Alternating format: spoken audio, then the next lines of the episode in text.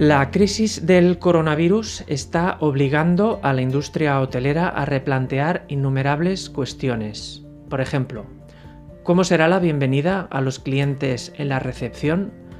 ¿O de qué modo habrá que rediseñar los bufés?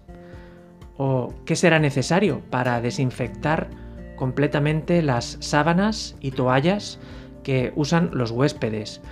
De esto último hemos hablado con una super experta, Rosé Zapata. Ella trabaja en Girbau, una empresa multinacional especializada en lavandería para hoteles y hospitales. De hecho, según nos comenta Rosé, a raíz del coronavirus, los procesos de desinfección e higiene del sector hotelero, y esto incluye cómo transportar, gestionar, cambiar sábanas y toallas en la habitación tendrán que parecerse más a la lavandería hospitalaria. La pregunta es, ¿aumentarán los costes para los hoteles? Pues probablemente sí. Hola, soy Xavier Canalis, periodista de hosteltour.com y este podcast forma parte de la serie dedicada a cómo será el turismo post-coronavirus. Mi trabajo dentro de la compañía Gerbao es ayudar, establecer y hablar sobre todo de procesos de lavado, de secado y de eh, praxis de trabajo dentro de las lavanderías. Ahora solo hay una palabra en todo el horizonte de lavandería, que es desinfección. Yo que durante muchos años en programas de formación me he pasado días y días explicando que en lavandería y en la calidad de lavado hay algo más que lo que somos capaces de ver, si es que hay una higiene y una calidad que es invisible, que es todo lo que va relacionado con, desinfección. Eh, ahora, de golpe, nos hemos dado cuenta de cuánta población o cuánto peligro hay en algo que es invisible, como los microorganismos. Y entonces todo mi trabajo últimamente, en este último mes, va dirigido a apoyar, a acompañar, a guiar, sobre todo a lavanderías hoteleras, eh, en pautas de trabajo, en sistemas de organización, para que sean algo más parecido a lo que son las lavanderías hospitalarias. ¿Cuál es la manera correcta de referirse a restos de coronavirus en un textil? Un virus en sí no es un elemento vivo, es solo una carga, una carga de material genético. ¿Y esa carga de material genético, cuánto tiempo puede estar activa en un textil? Realmente, el problema que nos hemos encontrado con el COVID es que es nuevo. Y todo lo que es nuevo tiene muy poca información. ¿De acuerdo? Entonces, eh, parte de mi día a día es dedicar unas horas al día a hacer una búsqueda, a recopilar, a establecer, a ordenar toda la información que todos los expertos del mundo están saliendo o que, sale día a día.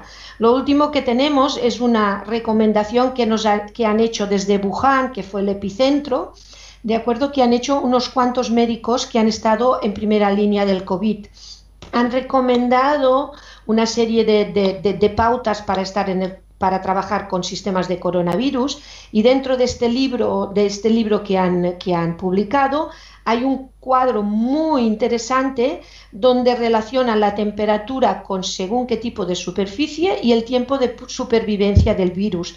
Diríamos que lo último que sabemos es que sobre la ropa el virus puede durar menos de 8 horas, pero sobre todo es importante que esté en condiciones de hasta 15 grados.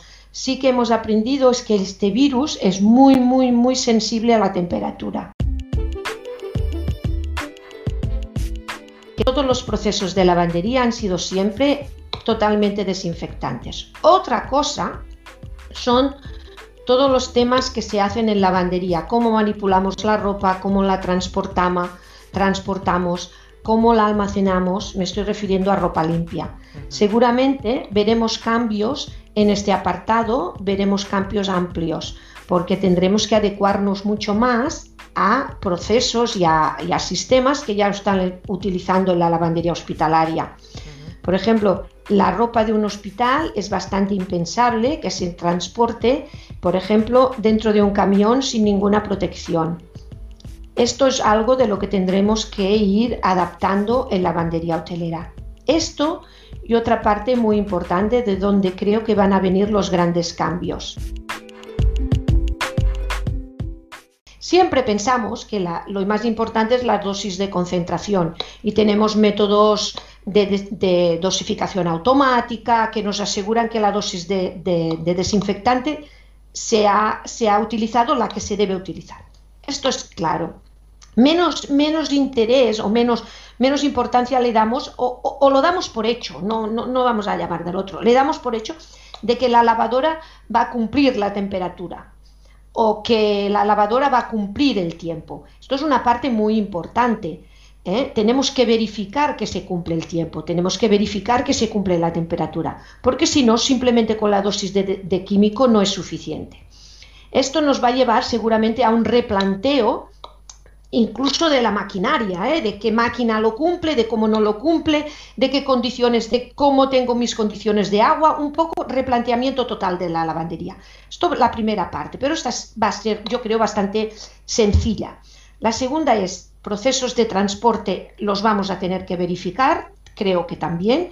Y la tercera es procesos de reporte, de decir, mi lavadora ha lavado a 60 grados durante 20 minutos, pero además yo estoy seguro que lo ha hecho porque tengo una, un, elemento, sobre todo en esto nos va a ayudar todo lo que son los big datas, ¿eh? porque en esto es el futuro, siempre hemos pensado que era el futuro, siempre digo que el futuro ya está aquí, pero yo creo que ahora más que nunca se van a utilizar estos elementos para poder enseñar a la gente que realmente se han hecho las cosas. ¿Cómo se enseñará, cómo se podrá enseñar eso? Yo he oído, por ejemplo, hablar de sábanas que tienen microchips. ¿Tendremos que ir hacia ese tipo de cosas?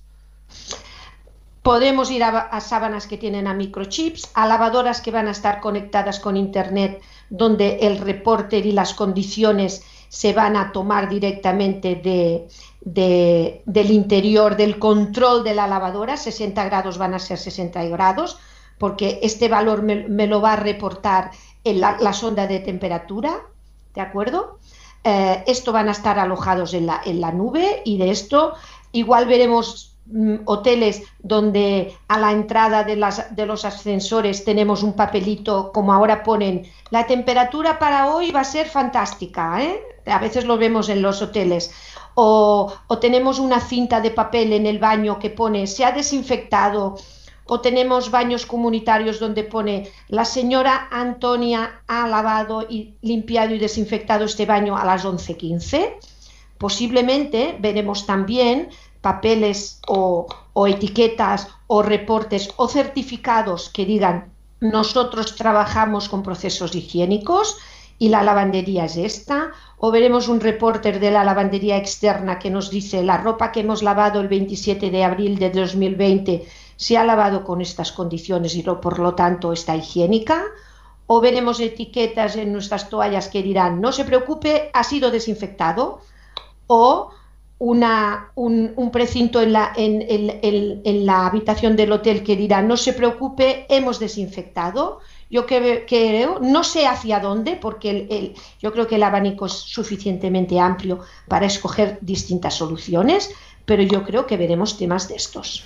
Mm, ¿es, posible que estos procesos de higienización a esas temperaturas eh, desgasten más los tejidos o si cambiará el olor o la suavidad de, sábanas, toallas, este tipo de cosas? Yo déjeme, esto es un, es un tema que siempre le compete mucho a los suministradores de productos químicos, a los proveedores, pero déjeme decirle que yo creo que no, que no va a afectar en ninguna de las cosas porque como le decía antes, eh, ya son procesos, programas de lavado que se están utilizando en hoteles actualmente. Entonces, la tecnología que tiene eh, la inmensa mayoría de los suministradores químicos son, es suficientemente capaz de establecer programas de lavado y procesos totalmente higiénicos a temperaturas muy adecuadas para, los, para distintos tipos de tejidos ¿De acuerdo? Por ejemplo, solo recordar que en el proceso más delicado de todos, que son procesos de wet cleaning que utilizan los tintoreros para ropa muy delicada, ¿eh? hay productos capaces de higienizar y desinfectar esta ropa a menos a 30 grados, 35 grados. Esto quiere decir que podemos encontrar programas que nos van a dar soluciones para todo, todo, todo el abanico de tejidos que vamos a encontrar en un hotel. En cuanto a mm, las personas que entrarán en la habitación, las camareras de piso que tendrán que recoger esas sábanas, esas toallas, em, va, a ser necesario establecer nuevos protocolos en cuanto a medidas de prevención? ¿Cómo cogemos toda esa ropa? Yo creo que yo creo que sí. ¿eh? Yo el otro día estuve en una en un intercambio de comunicaciones y un poco de, pensamientos futuros. ¿eh? Al final estos son pensamientos de futuro. Eh, ¿Hacia dónde irá? Yo creo unas cosas, ¿de acuerdo? No quiere decir que se cumpla, al final es la parte más fácil de todo, es decir lo que tú piensas libremente. Pero que estuvimos hablando con varias personas muy involucradas con el tema de hotel y yo creo que van a cambiar muchos protocolos dentro del hotel. Van a, van a haber protocolos de distanciamiento social, evidentemente, todos los tenemos asumidos, ¿eh? pero esto también lo va a tener que llevar a muchos otros puntos. En primer lugar, yo creo que el quien va a determinar las medidas que tienen que, asumir las camareras va a ser eh, simplemente todo, toda el área de, seguridad laboral. ¿De acuerdo? Porque en primer lugar está la seguridad de las personas que van a atender la habitación. Eh, lo otro es que vamos a tener que establecer sistemas de recogida de ropa un poco parecido a los hospitales. Yo creo que el, sistema hospitalario nos marca mucho eh, qué pautas vamos a tener que establecer en el, hotel.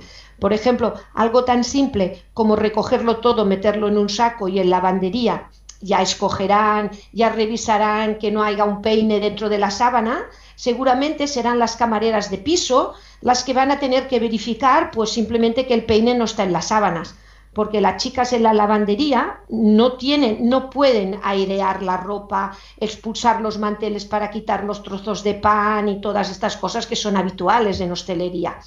Todo esto habrá que hacerlo en el propio punto de recogida. Esto dirá, tendremos que hacer unos métodos distintos, absolutamente.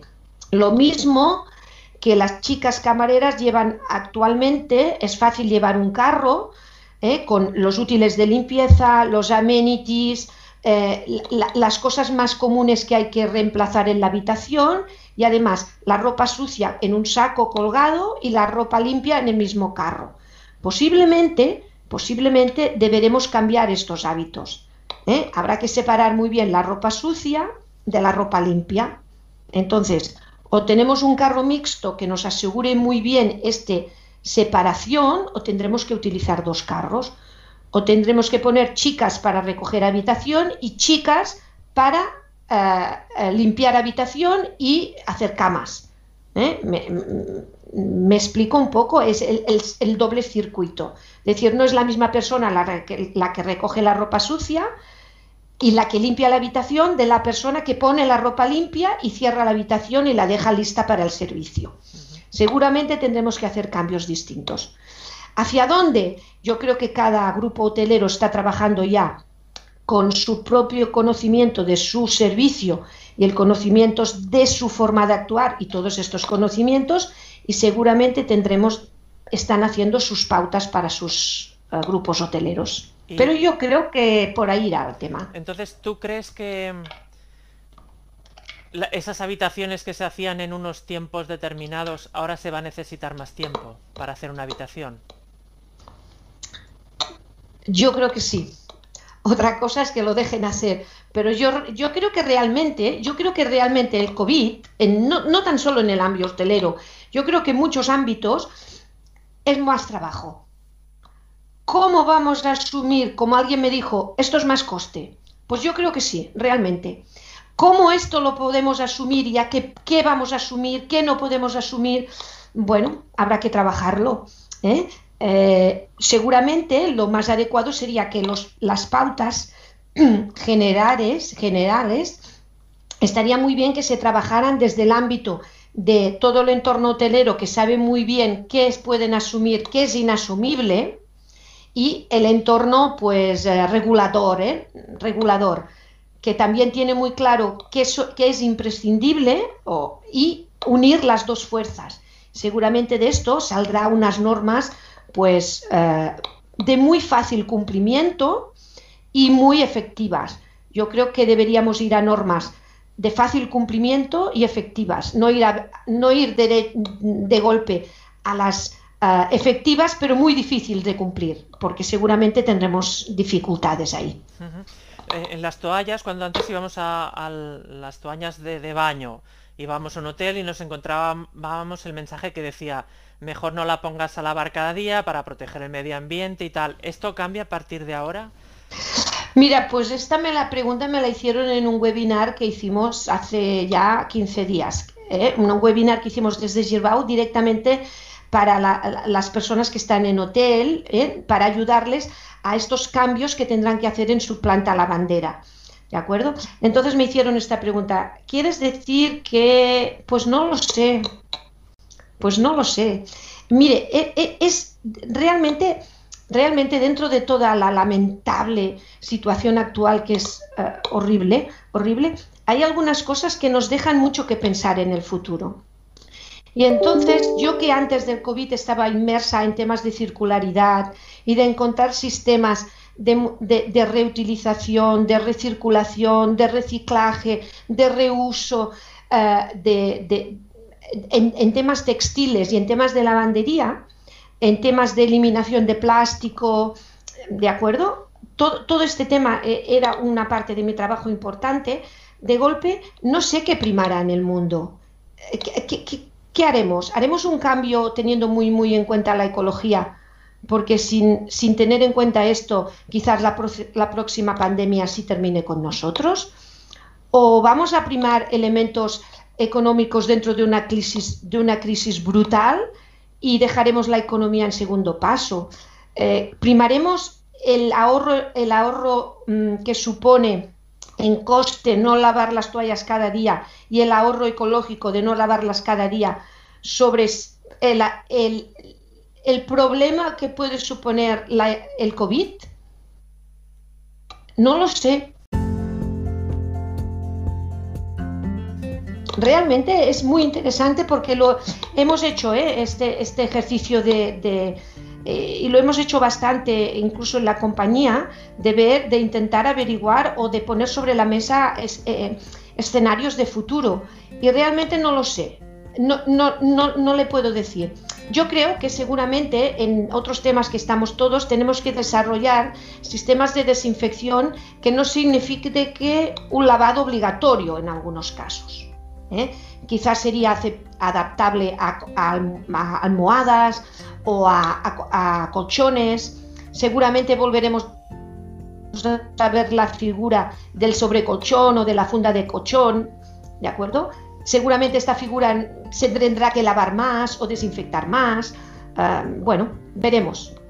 Veremos un poco esto hacia dónde avanza. Realmente lo que cambiamos cada día, ¿eh? cambiamos las ópticas cada día, ¿eh? el, enfoque de la, de, la realidad es cambiante, veremos. No, yo iba a preguntar sobre los esos famosos rociadores electrostáticos de los que todo el mundo habla. No sé si para los textiles pueden servir o. Mire, esta mañana yo tenía una reunión donde también me estaban hablando de estos elementos, ¿eh? De estos elementos. Y me, y me preguntaron, eh, ¿desinfecta o no desinfecta? Y yo le dije que dentro de, mi ser tengo una parte muy analítica, ¿de acuerdo? Y que cuando lo tenga testado y tenga resultados, le diré lo que pienso de cada uno de ellos.